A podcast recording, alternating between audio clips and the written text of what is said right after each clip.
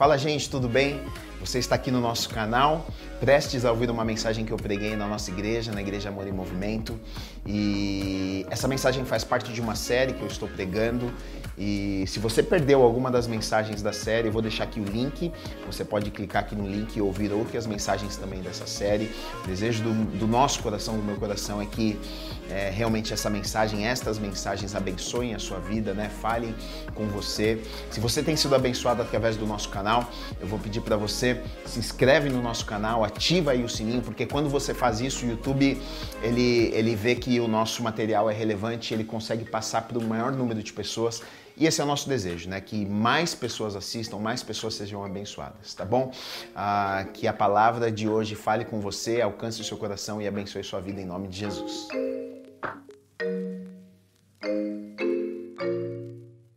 Hoje eu continuo na série que eu tenho pregado aos domingos, né? Ah, é uma série que eu tenho falado a respeito dos doze discípulos de Jesus, dos doze apóstolos de Jesus, doze homens que andaram com Jesus ah, no tempo que Jesus andou aqui na terra, no ministério de Jesus. Né? Durante três anos e pouquinho, Jesus escolheu doze homens para andar com ele, mais perto dele, para ensinar estes homens, para compartilhar a vida com estes homens, ensinamentos, princípios, porque o tempo de ministério, na verdade, de Jesus aqui nessa terra era muito, muito breve, era muito rápido, né? E ele precisava de uma turma que depois iria carregar a mensagem, precisava de uma turma que depois iria levar a mensagem, estabelecer o reino de Deus aqui nessa terra, e ele escolheu doze homens para andar com ele. E o mais incrível de tudo é que foram doze homens comuns, doze homens normais, doze homens como eu e como você. E isso é muito bom, porque muitas vezes, quando nós olhamos para a palavra de Deus, a gente pensa, puxa, Deus usa pessoas extraordinárias. Não, Deus usa pessoas comuns para fazer coisas extraordinárias. E foi isso que ele fez com os doze discípulos: homens comuns, pescadores, alguns cobrador, um cobrador de impostos, né? pessoas que tinham seus trabalhos e tinham suas falhas, os seus erros, e Deus pega estas pessoas comuns e usa essas pessoas para marcar a história, para abençoar a vida de milhares e milhares de pessoas. E se Deus fez na vida daqueles doze, se Deus fez através da vida daqueles homens, Ele pode fazer na minha e através da minha e através da sua vida também. Então nós temos falado sobre isso nestas semanas, né? E hoje eu quero falar um pouquinho sobre Mateus. Mateus, o publicano, ou então Mateus, aquele que era odiado por muitos, né? E a gente vai entender um pouquinho do porquê que ele era odiado. Eu quero ler com vocês, para começarmos, Mateus no capítulo 9, dos versículos 9 até o 13, que diz assim: Partindo Jesus dali, viu um homem chamado Mateus, sentado na coletoria, e disse-lhe: Segue-me. Ele se levantou e o seguiu. E sucedeu que, estando ele em casa, à mesa, muitos publicanos e pecadores vieram e tomaram lugares com Jesus e seus discípulos. Ora, vendo isto, os fariseus perguntavam aos discípulos: Por que come o vosso mestre com os publicanos e pecadores? Mas Jesus, ouvindo, ouvindo disse: Os sãos não precisam de médico, e sim os doentes. Ide, porém, e aprendei o que significa Misericórdia quero e não holocaustos, pois não vim chamar justos e sim pecadores ao arrependimento. Amém. Vamos orar. Deus, obrigado, Pai, pela tua palavra. Obrigado pela vida de cada pessoa que está aqui nesta manhã. A minha oração é que o Senhor venha falar aos nossos corações. A minha oração é que o Senhor venha fazer aquilo que está no coração do Senhor. Fala conosco molda as nossas vidas, molda o nosso caráter, muda o nosso coração, nos tira da nossa zona de conforto, nos ensina nesta manhã, Pai. Nós queremos aprender de Ti. Nós abrimos os nossos ouvidos, abrimos os nossos corações para recebermos tudo aquilo que o Senhor tem preparado para as nossas vidas. Me usa, Pai, como boca do Senhor, como um canal de bênção, Pai, neste lugar, nesta manhã, em nome do Senhor Jesus Cristo. Amém e amém. Você pode aplaudir o Senhor Jesus? A palavra de Deus é maravilhosa. Amém. Amém. Bom, e hoje nós vamos falar sobre este homem chamado Mateus, este discípulo de Jesus que andou com Jesus e o seu nome era Mateus, conhecido como Mateus o publicano, né? E no, este Mateus aqui é o mesmo Mateus que nós conhecemos do Evangelho Mateus, né? Quando nós vemos lá os Evangelhos, Mateus, Marcos, Lucas, João, esse Mateus aqui que nós vamos falar hoje é esse Mateus que escreveu um dos quatro Evangelhos, o Evangelho de Mateus.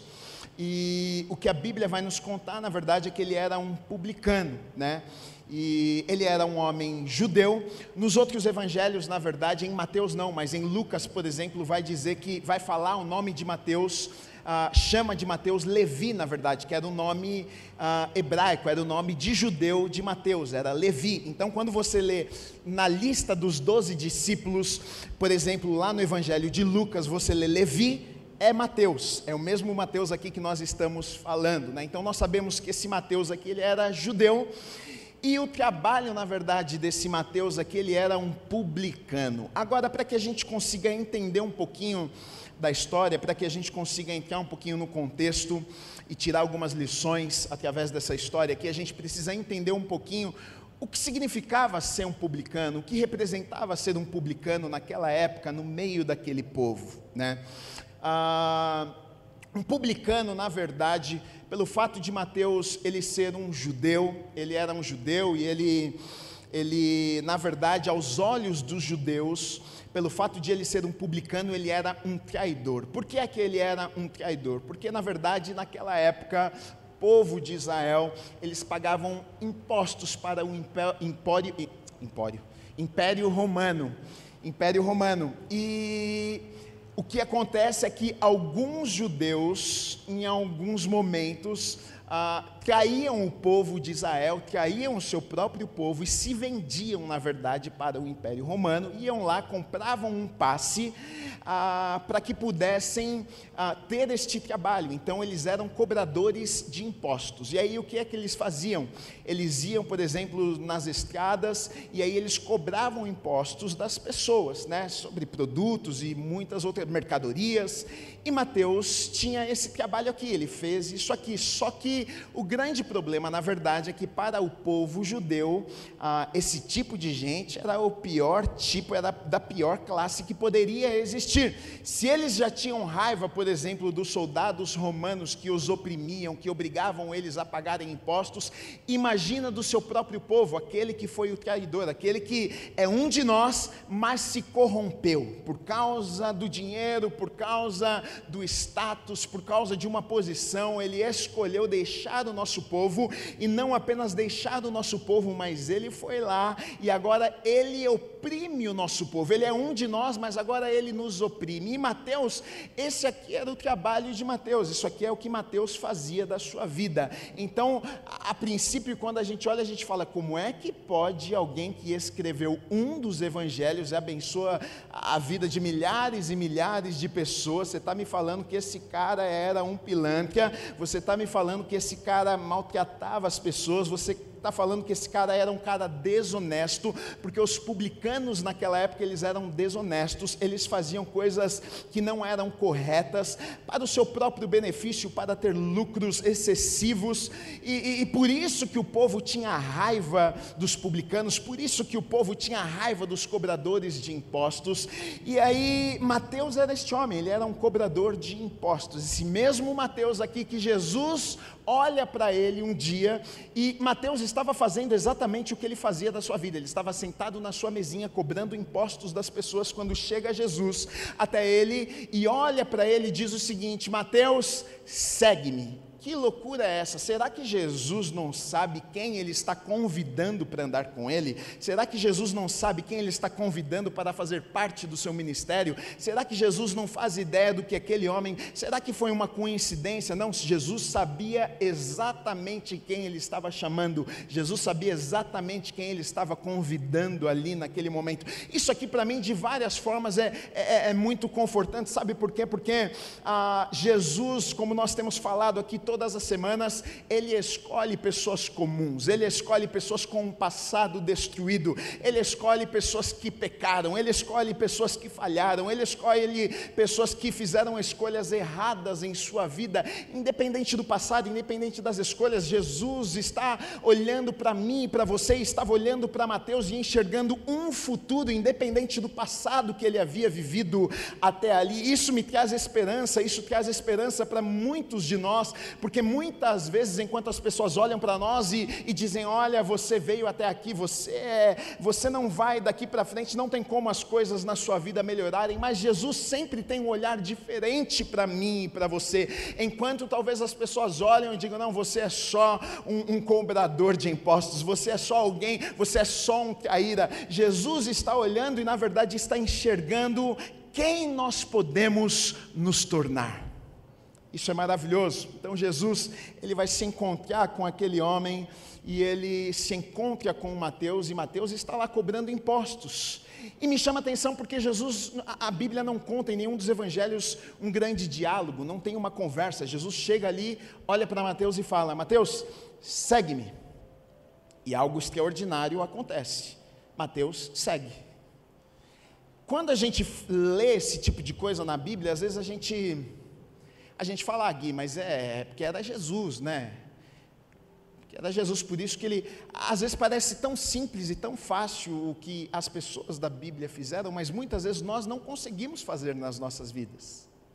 Muitas vezes, quando nos deparamos ah, com escolhas e decisões que precisamos fazer nas nossas vidas entre Jesus e coisas, entre Jesus e pessoas, muitas vezes a gente pensa um milhão de vezes e muitas vezes não conseguimos escolher Jesus. Agora Mateus ele não hesita, ele não pensa duas vezes, ele se levanta, ele, ele levanta da sua banquinha, ele levanta do seu negócio, ele deixa tudo para trás e ele vai e segue Jesus. Agora isso me intriga, isso me, isso me faz pensar o que é que será que Mateus viu em Jesus? Não é possível, porque a gente está falando aqui de uma vida, a gente está falando de uma história, a gente a está falando, a Mateus ele, ele tinha construído algo, a gente está falando do seu trabalho, da carreira, de uma vida, dos sonhos, dos planos, e de repente Mateus ele pega tudo aquilo que ele havia idealizado na sua vida, ele pega todos os seus planos, ele pega todos os seus sonhos, tudo aquilo que ele havia construído até aquele momento, e de repente, porque um homem chega até ele e diz: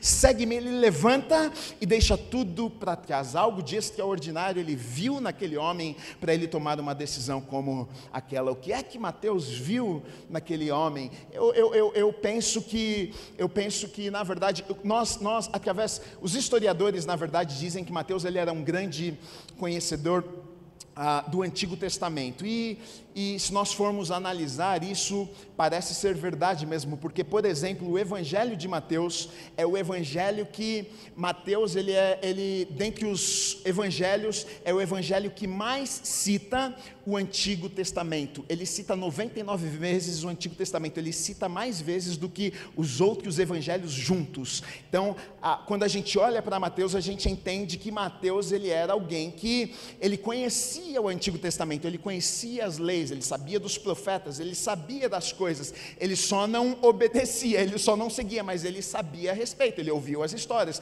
Talvez ele era um estudioso, talvez ele gostava de estudar, ele conhecia.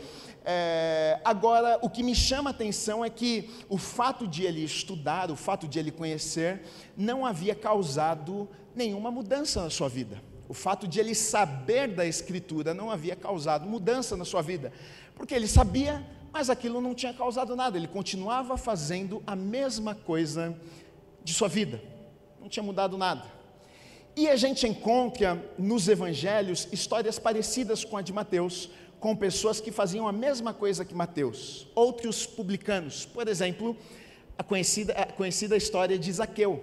Né? Zaqueu, ele era um publicano. Zaqueu não era só um publicano, Zaqueu ele era ele era um maioral dos publicanos, a Bíblia vai dizer. Ele era chefe dos publicanos, ele já estava um nível acima, ele tinha um negócio, ele tinha uma empresa de publicano.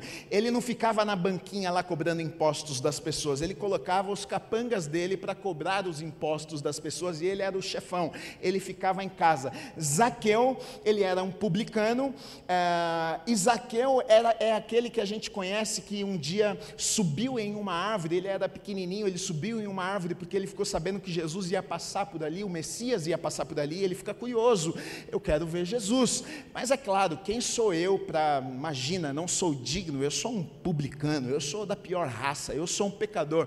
Quem sou eu para, imagina, interromper Jesus, parar Jesus no meio do caminho para cumprimentá-lo, para dar um oi, para conhecer ele de perto? Não, eu vou subir na árvore, eu vou ver ele passando de longe só para saber quem ele é, né? A gente ouve falar do Messias, a gente ouve falar de Jesus, eu quero ver. E, e, e, e Zaqueu Zaqueu, ele, a história, na verdade, de Mateus e de Zaqueu, e tem um outro também que é parecida, se nós olharmos as três histórias, que Jesus vai contar uma história também nos evangelhos, né, a parábola do, do fariseu e do publicano, um outro publicano, um outro cobrador de impostos, né, que a princípio também, a gente vai olhar para a vida desse homem, e a princípio parece o quê? Ele sabia das escrituras, ele conhecia de alguma coisa, por quê? Porque a Bíblia, o Evangelho vai nos contar o quê? Que aquele homem, a parábola que Jesus conta, né, a história que Jesus conta, qual que é? Que um publicano e um fariseu foram para a sinagoga orar. Se ele foi para a sinagoga orar é porque ele acreditava em alguma coisa.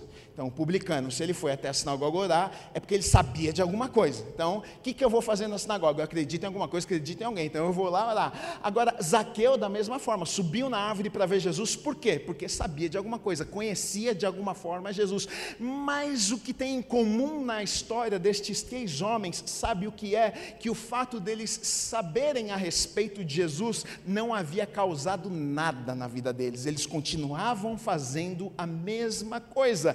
Todos sabiam a respeito de Jesus, todos ouviram falar de Jesus. Ah, Jesus vai passar, então eu vou ver ele, eu quero, eu quero ir lá ver ele, porque Jesus, né?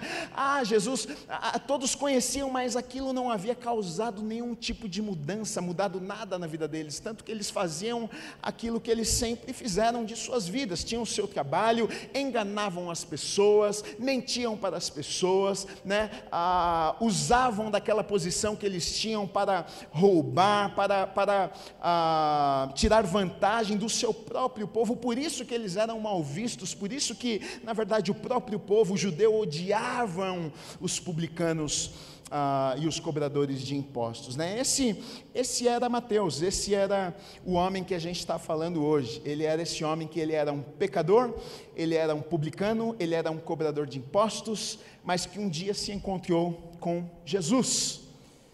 E aqui é onde é a explosão da história. Um dia ele se encontrou com Jesus. E na verdade é aqui que muda toda a história. O encontro com Jesus.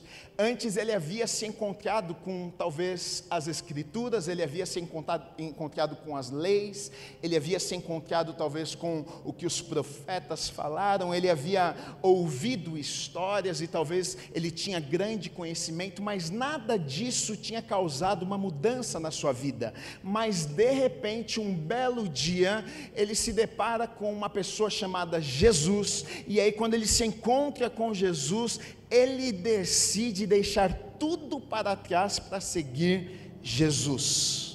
Decide deixar tudo para trás para seguir Jesus. E eu quero dizer uma coisa para vocês: é exatamente isso que acontece quando nós nos encontramos com Jesus. O que é que acontece, Gui? Eu deixo o meu trabalho? Não, não, não, não, não. O que eu estou dizendo é que todas as áreas das nossas vidas são afetadas. Na verdade, o trabalho ali de Mateus, o que representava, aquilo era algo ilícito, aquilo era algo errado. Na verdade, Mateus estava deixando aquilo que era errado para ele para trás. Ele estava seguindo um chamado de Deus na vida dele, né? um, um encontro com Jesus sempre traz transformação nas nossas vidas. Encontro com a religião, não. Encontro com a, as escrituras apenas, não. Sabe por que tem muita gente, olha só, tem teólogos que são conhecedores ah, profundos das escrituras e conhecem muito, mas olha só, não, não tem relacionamento nenhum com Jesus. Sabe, fala de cor os versículos, conhece as leis, sabe dos profetas, sabe, fala bonito, mas não não se relaciona com Jesus, a vida da pessoa não muda em nada, porque o que muda as nossas vidas não é simplesmente nós conhecermos a respeito das Escrituras, o que muda as nossas vidas é relacionamento pessoal com Jesus. É por isso que muitas vezes a gente vê pessoas na igreja 5, 10, 15, 20 anos e nada acontece na vida das pessoas, sabe por quê? Porque muitas vezes a gente pensa que vir à igreja é o suficiente, a gente pensa que ter uma religião é o suficiente, a gente pensa que fazer uma aulinha de, da escola bíblica é o suficiente. Não, estou aprendendo um pouco mais da Bíblia, a gente pensa que é o suficiente, querido, querida. Deixa eu dizer uma coisa para vocês: nada disso é o suficiente, não é isso que vai trazer transformação na minha vida e na sua vida. É claro que a, a gente conhece Jesus através da palavra, mas é possível sim conhecer a palavra e não se relacionar com Jesus, porque a gente pode ter a palavra só aqui na nossa mente, não deixá-la descer para o nosso coração. Agora, o que muda as nossas vidas é quando nós nos relacionamos com Jesus. Jesus, Deus é uma pessoa, Deus ele quer se relacionar comigo e com você. Ele quer, ele quer ser seu amigo, meu amigo íntimo, falar comigo e com você todos os dias. Deus ele não quer ser um Deus distante, aquele Deus que muitas vezes a gente imagina que criou os céus, a terra e o universo. Não, Deus é Emanuel, Deus conosco, Deus presente, Deus amigo que está do nosso lado todos os dias. Na verdade, não está do nosso lado, está dentro de nós. Hoje somos templo, hoje somos morada, hoje somos habitação do Espírito Santo de Deus. Ele mora dentro de nós. Eles sabiam a respeito de Jesus, mas isso não era suficiente. Algo extraordinário deve ter acontecido para aqueles homens terem deixado tudo e seguir Jesus. Porque olha só, eu, eu acho o encontro de Zaqueu, que é o pequenininho que a gente acabou de falar, eu acho maravilhoso. Zaqueu, ele era também um, um publicano, e ele está em cima de uma árvore vendo Jesus passar com uma multidão. Aí a Bíblia vai nos contar que Jesus parece coincidência, sabe aquelas coincidências, mas que não são coincidências? É Deus preparando as coisas. E aí, talvez como você está aqui hoje pensando, nossa, coincidência, parece que está falando comigo. Não, não é coincidência. Deus queria que você estivesse aqui nessa manhã. Às vezes parece coincidência as coisas. E aí Zaqueu está lá em cima da árvore, e coincidência, bem na hora que Jesus vai passar embaixo da árvore, ele olha para cima e fala, ô Zaqueu, está na árvore? Zaqueu pequenininho deve ter olhado e falou, eita, como é que esse cara sabe meu nome? Desce daí, Zaqueu. Hoje me convém jantar lá na tua casa, hein? Eita, quem não quer que Jesus jante em casa? Zaqueu desceu da árvore rapidinho, Jesus, vamos lá para casa, aquela coisa toda. Aí os fariseus, que sou eu e é você, são os da igreja, são os religiosos, ficaram endemoniados, né? Ficaram bravos.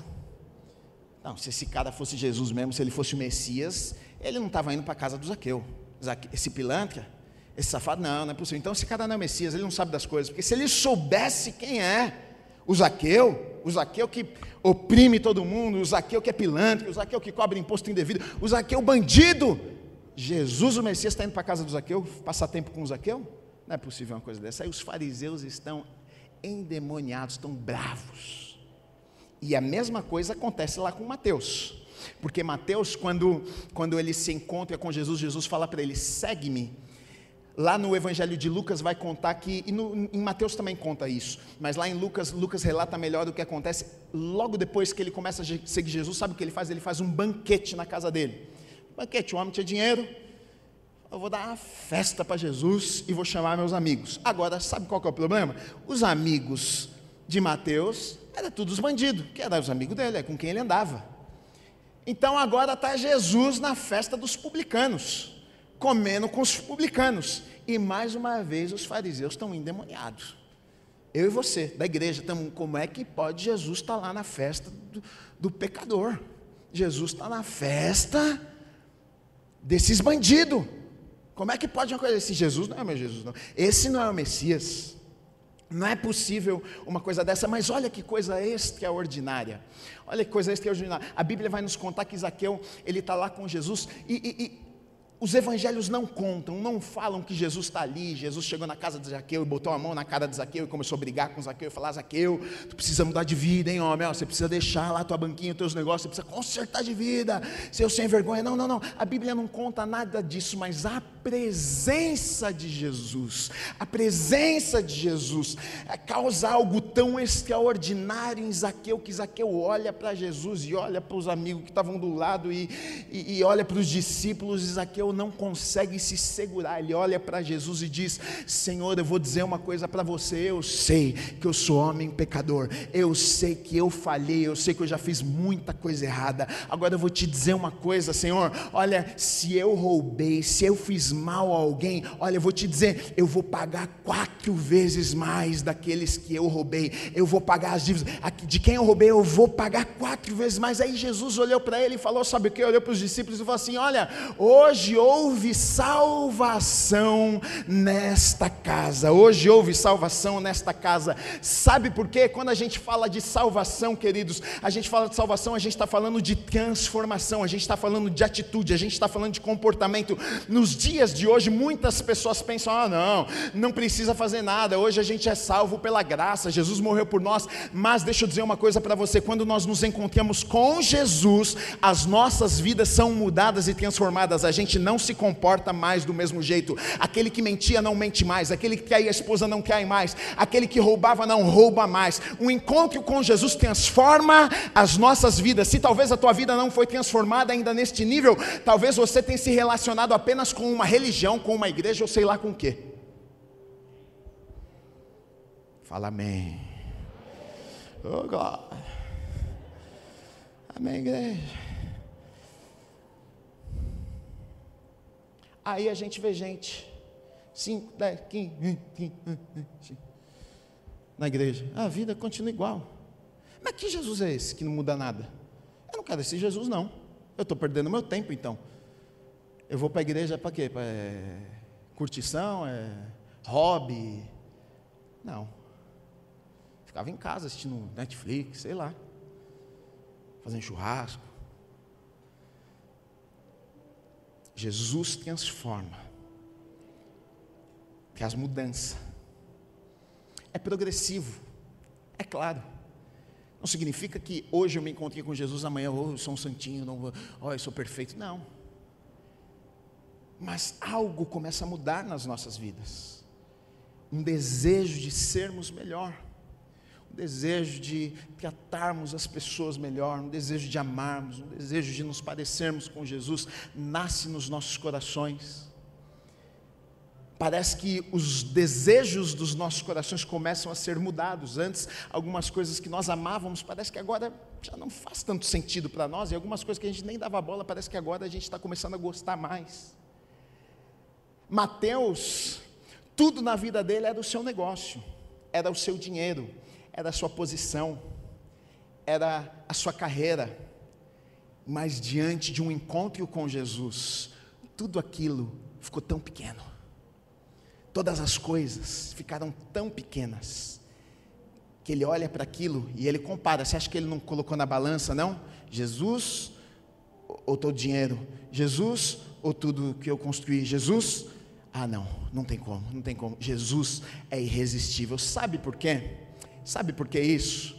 Porque Mateus, Mateus, Mateus com certeza ele era bem de vida. Talvez Mateus ele, era aquele cara que a gente olhava de longe e a gente falava assim, pô, eu queria ter a vida desse cara.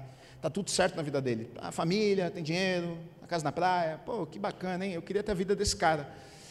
Mas só Mateus sabia, talvez, do vazio que tinha no seu coração, que você não sabia, que outros não sabiam. Talvez Mateus, quando deitava à noite, uma insatisfação, uma tristeza no seu coração que ele não conseguia dormir. Talvez uma falta de alegria, uma tristeza que consumia o seu coração e ele olhava ao redor e falava: Mas está tudo certo, mas parece que está tudo errado. Quem conhece gente assim? Eu conheço muita gente assim, que está tudo certo e parece que está tudo errado. A pessoa fala: Eu não sei por que é que eu estou me sentindo assim, eu não sei por que, eu estou triste, eu não sei por que, que eu estou deprimido, eu tenho tudo. Eu conheço gente que tem tudo e, e, e ao mesmo tempo parece que não tem nada. Precisa de um remédio para dormir, precisa de um remédio para acordar, precisa disso, precisa daquilo. Por quê? Porque a vida fica sem sentido e diante disso, Mateus olha para Jesus e ele fala: Na verdade, eu pensei que eu tinha tudo, mas agora eu, eu descobri que se eu tiver esse cara aqui, se eu andar com esse cara aqui, na verdade, o tudo está nele. O tudo não é o dinheiro que eu tenho, o tudo não são as coisas que eu construí, mas o tudo eu encontrei nessa pessoa aqui. E aí ele escolhe deixar tudo para trás para seguir esse homem chamado Jesus. Que loucura! Que loucura é essa? Essa é a loucura do Evangelho. Não que as coisas sejam erradas, não que o dinheiro não seja bom, não que construir na vida seja ruim. Nós cremos num Deus que abençoa, nós cremos num Deus que nos dá inteligência, nós cremos num Deus que nos dá sabedoria para avançarmos, para conquistarmos, cremos em tudo isso.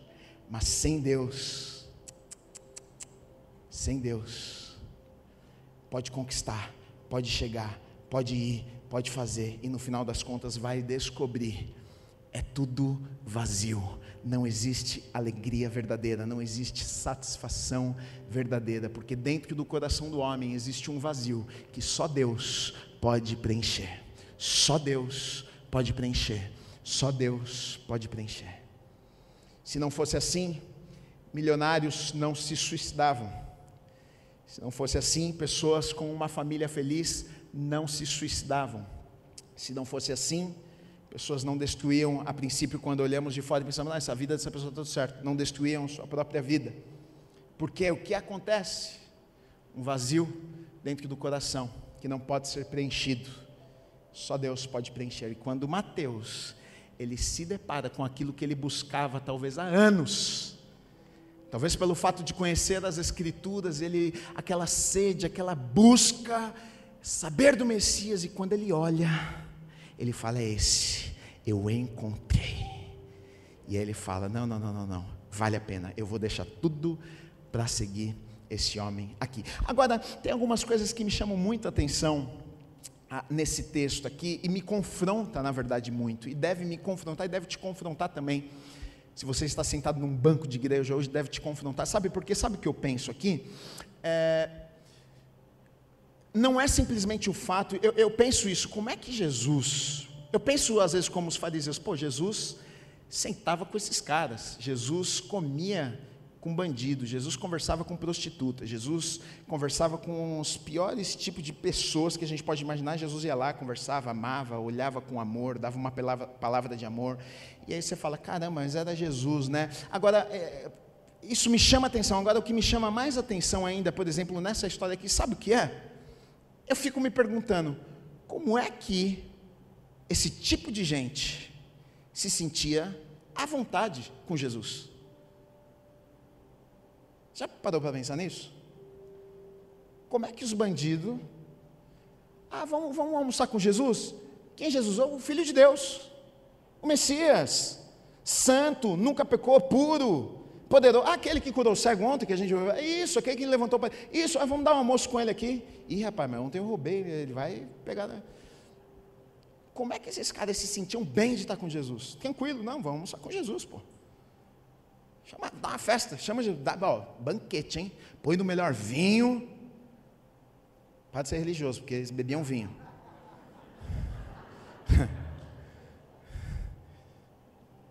Põe no melhor vinho mata o animal melhor que tiver aí, dar uma festa que Jesus vai vir para a festa. E Jesus ia, sentava lá os bandidos, e comia, e conversava. E que heresia não, heresia não. Sabe o que acontece? Jesus se assentava com eles, mas a vida das pessoas que Jesus se assentava nunca mais era a mesma. Não era que nem eu e você, que a gente senta e faz o que eles estão fazendo. Jesus ia lá, sentava, e aí o que acontecia é que eles eram transformados. Agora, como que aquele povo se sentia tão à vontade com Jesus? Sabe por que eu estou perguntando isso? Porque na verdade o que eu penso é: será que a igreja, será que eu e você fazemos com que as pessoas que não são do nosso ambiente, que aos nossos olhos são os publicanos, será que elas se sentem assim perto de nós? Será que elas se sentem assim quando elas entram nesse lugar? Ou será que elas se sentem, ah, isso é uma pecadora aqui, oh, estão olhando torto para mim? Como é que elas se sentem? Como é que elas se sentem se convidar para a mesa dos pastores? Será que vai se sentir bem ou vai se sentir, ih, rapaz, sujou, hein? Vou na reunião dos pastores, vou tomar chamada lá. O que é que Jesus tinha que as pessoas estavam à volta dele e ficavam bem, ficavam felizes? Os bandidos, os pecadores, queria tudo andar com Jesus. Jesus me ensina muito, deve nos ensinar. Eu coloquei algumas coisas aqui. Né? Ah, primeiro, eu coloquei: Jesus não usava o seu poder para impressionar as pessoas, muito menos para aprisioná-las. Ele usava seu poder para libertar as pessoas, o contrário muitas vezes, né, do que o homem faz. Né? Jesus ele, ele era o filho de Deus, mas ele, ele não usava o poder que ele tinha para que as pessoas ficassem, ficassem presas a ele, nada disso, pelo contrário, na verdade a gente vê muitas vezes Jesus orando pelas pessoas, curando as pessoas, e o que é que ele fazia? Vai, não conta para ninguém, faz propaganda não, fica quietinho, está curado, vai embora, conta para ninguém. Só que, o que por que, que as pessoas eram atraídas a Jesus? Porque elas iam a Jesus, passavam um tempo com Ele e nunca mais eram da mesma maneira. Os poucos momentos que elas passavam com Jesus, a vida delas eram transformadas através da vida de Jesus. Por isso que as pessoas queriam estar perto de Jesus, porque sabia, meu amigo cego chegou lá perto de Jesus, foi curado. Meu amigo a prostituta foi lá, foi restaurada. Meu amigo a, a mulher foi pega em adultério, hein? Ah, foi pega em adultério. Aí, o que, que a lei diz? Não, a lei diz que é o seguinte: se for pega em adultério, é pedra na mulher, traz ela para a praça pública, vamos todo mundo pegar uma pedrinha na mão, vamos apedrejar ela para ela passar vergonha, porque foi pega em adultério na lei, diz que tem que apedrejar essa mulher. Mas e aí, e aí? Que, que Jesus fez? Não, Jesus chegou lá e levaram a mulher para Jesus, e quando chegaram lá, ó, Jesus, olha, foi pega em adultério, hein? Pulou a cerca lá de noite, fugiu da casa de uma, e estava lá, foi pega no ato, e agora, vamos apedrejar a mulher, aí Jesus, e aí o que, que Jesus fez? Não, Jesus ficou escrevendo as coisas lá no chão, lá na areia, não falou, aí demorou um tempo, mas e aí, e aí, conta para a gente, não, aí Jesus demorou um pouco, aí quando ele falou, ele falou um negócio que todo mundo ficou sem jeito, o que é que Jesus falou? Não, Jesus falou o seguinte, olha, quem não tem pecado, que atire a primeira pedra.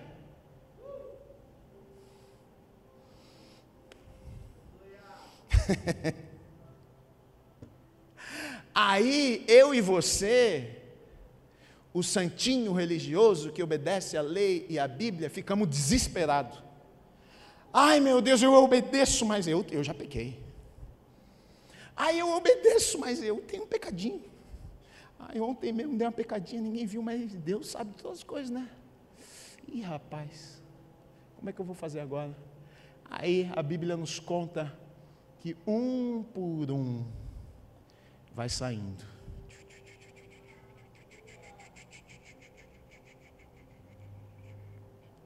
Daqui a pouco Jesus olha, ah, cadê aquele pessoal que ia jogar pedrinha na mulher? Ah, todo mundo foi embora.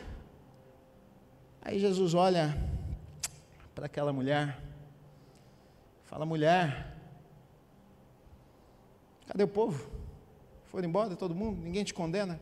Então também não te condeno, vai, não peques mais, vai, muda de vida, vai, tem uma chance para você, vai, existe um novo começo, vai, você pode viver uma nova história, vai, eu vim para isso, vai, se não fosse, se eu não estivesse aqui, talvez eles iriam ter te apedrejado, mas eu vim justamente para isso, porque Jesus foi pregado numa cruz, Jesus foi colocado numa cruz, os pregos entraram na mão de Jesus, ele derramou o sangue dele, para que eu e você não precisássemos derramar o meu sangue e o teu sangue. Ah, o preço do pecado é a morte, a Bíblia diz: o preço do pecado, o salário do pecado é a morte. Eu e você, todos todos nós, a Bíblia diz, todos nós pecamos e fomos destituídos, afastados da presença de Deus, e o salário do pecado é a morte. Eu e você teremos que pagar o, o, os nossos pecados com a nossa própria vida, mas aí então veio Jesus e deu a vida dele para pagar o meu e o seu e o pecado de toda a humanidade. Por isso hoje eu não preciso ser apedrejado, por isso hoje eu não preciso que ninguém tire a minha vida, porque na verdade ele entregou a vida dele para que hoje eu pudesse ter uma segunda chance.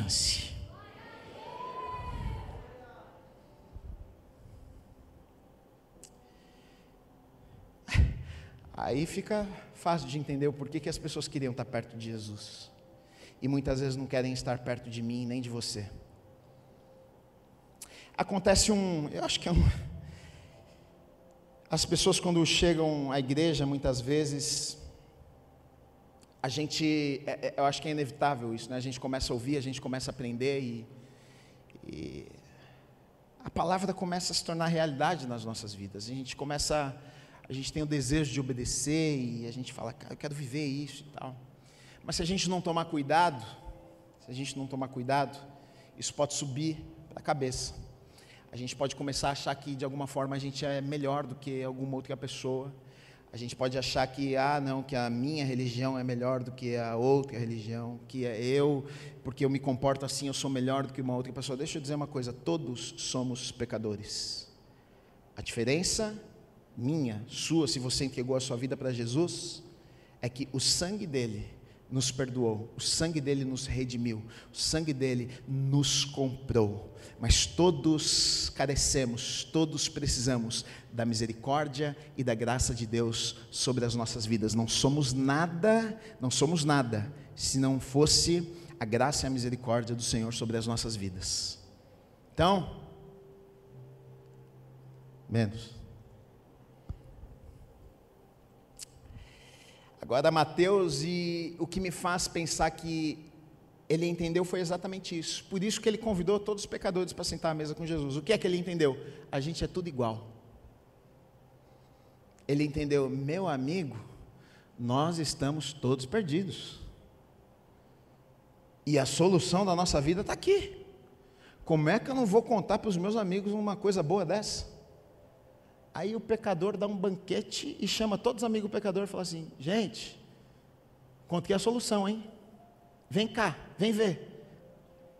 Vem experimentar. Porque Jesus, deixa eu contar uma coisa para vocês: não adianta só ver, tem que experimentar. Jesus tem que experimentar. Jesus tem que viver. Jesus tem que conversar. Jesus tem que acordar de manhã e falar: Jesus, obrigado pela noite fala comigo hoje. E por isso que crente às vezes parece meio maluco, porque aí você está andando na rua e não vai achar que eu sou louco, hein? E sei lá, Deus pode falar do jeito que Ele quiser com a gente. E a árvore balança, aí Deus fala alguma coisa com você no seu coração. Não é que Deus eh, foi lá no seu carro e, ô oh, filho, o seu coração, a criação, a natureza, Deus fala com você de diversas maneiras. E você conversa com Deus durante o dia, você se relaciona com Deus. Ele é seu amigo. E muitas vezes a gente fala: "Não, Deus é meu amigo", mas Deus é a última pessoa que você fala para todas as coisas. Você tem um problema, você tenta resolver de todos os jeitos. Quando não tem mais jeito, você leva a Deus. Você está doente, você toma remédio até acabar tudo. Depois, não estou dizendo que tomar remédio é errado, eu tomo remédio também. Mas a gente coloca Deus lá no final da lista. Sempre. Quando não tem mais jeito, quando a gente não consegue mais, a gente leva a Deus. Será que isso não mostra um nível de relacionamento que nós temos com Deus? Será que né, a gente não poderia dizer, Deus, olha, eu estou nessa situação, eu estou vivendo isso. Sabe, o Senhor é um Deus presente, o Senhor é um Deus amigo, cuida de mim, fala comigo, me dá direcionamento, me dá sabedoria. Mateus chama aquele bando de pecador à mesa. E na verdade ele faz isso porque ele percebe que tudo que ele precisava estava naquele homem ali. É louco isso, né? Porque ele tinha tudo a princípio. Ele tinha tudo, mas o tudo que ele tinha não satisfazia o seu coração. E aí, quando ele vê Jesus, ele escolhe deixar tudo para seguir Jesus. Ele percebe que as coisas do mundo, os bens materiais, tudo que ele havia conquistado, não podia comprar a sua salvação, o perdão que ele tanto precisava, que roubava a paz e a alegria do seu coração. Então, quando ele vê Jesus, ele fala: Não tem dinheiro no mundo que pode comprar o que esse homem pode me dar. Então, ele deixa tudo para trás para seguir Jesus. Olha só que coisa louca, Mateus, ah, ele escreveu né, o Evangelho de Mateus. E ele escreve o Evangelho de Mateus pensando no público judeu. O traidor agora escreve pensando no público judeu. A tradição diz que ele ministrou aos judeus, tanto em Israel como em outros lugares, durante muitos anos, antes de ser martirizado por sua fé. Historiadores, isso não é concreto, né, mas dizem que Mateus foi morto queimado. E a gente tem aqui um homem que, a princípio, um bandido, mas diante de um encontro com uma pessoa, agora ele decide deixar tudo para trás e viver a sua vida de forma diferente, tão diferente, que antes ele pensava só nele mesmo. E agora, diante desse encontro que ele tem, ele decide viver a sua vida para que outras pessoas tivessem a oportunidade que ele teve de conhecer esse homem, essa pessoa chamada Jesus.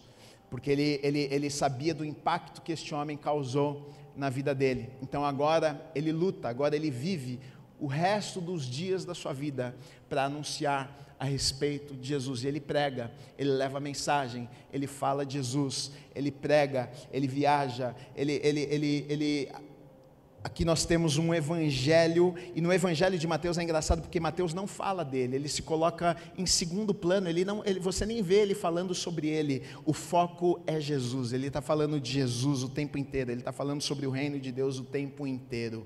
Então, na verdade, olha só, Mateus nos ensina uma lição maravilhosa. Qual é a lição maravilhosa? Olha, nós podemos ter tudo, mas se não tivermos Jesus, não temos nada. Não temos nada. Saiba disso, querido e querida, você pode ter tudo na tua vida, mas sem Jesus é a mesma coisa que nada. É a mesma coisa que nada. Saiba que se você talvez não está tendo transformação em áreas na sua vida, único jeito, o único caminho, às vezes as pessoas fazem força, né? A gente faz forças é para ser melhor, para ser um bom marido, para ser um bom. A gente é ruim, gente. O, a, a, nossa natureza é pecaminosa, gente. O ser humano é ruim, o ser humano é invejoso, o ser humano tem ciúmes. Ah, não adianta ficar tentando. Você vai tentar, tentar, tentar e você vai cair de novo. A única forma de sermos mudados, transformados, é quando nos encontramos com Jesus. É Ele que muda as nossas vidas de verdade, né? Eu já vi pessoas que que é, as pessoas dizem assim: nossa, o que é que aconteceu com aquela pessoa? O que, que aconteceu com essa pessoa? Mas ele era terrível, mas aquela pessoa era terrível. Olha só, uma vez eu estava pregando lá na Bíblica, um domingo que meu pai não pregou, e aí uma professora da escola, do colégio, do tempo de colégio, assistiu a pregação porque passava na televisão, e aí ela me viu pregando e apareceu lá o um nome embaixo, Guilherme Rebustilha, ela não acreditou que era eu. Aí ela falou: não é possível, aquele cara capetinha lá, pregando essa palavra que me abençoou. É, você não acredita, ela pegou o telefone e ligou na igreja. Ligou na igreja para ver se é da verdade, mas falou assim: Guilherme Bustina, filho do pastor Edson, assim, assim, assim, que dá. Falou, é ele mesmo. Falou, não é possível, Deus faz milagre mesmo, hein? Olha, Deus é bom mesmo. Deus faz isso nas nossas vidas. Deus faz isso nas nossas vidas. Pessoas comuns pessoas comuns que marcaram a história, que entregaram seus corações para Jesus e fizeram coisas extraordinárias. Por que não eu? Por que não você? Por que não nós? Pessoas comuns, chamadas para coisas extraordinárias. Eu creio nisso. Você crê nisso? Amém. Aplauda o Senhor Jesus.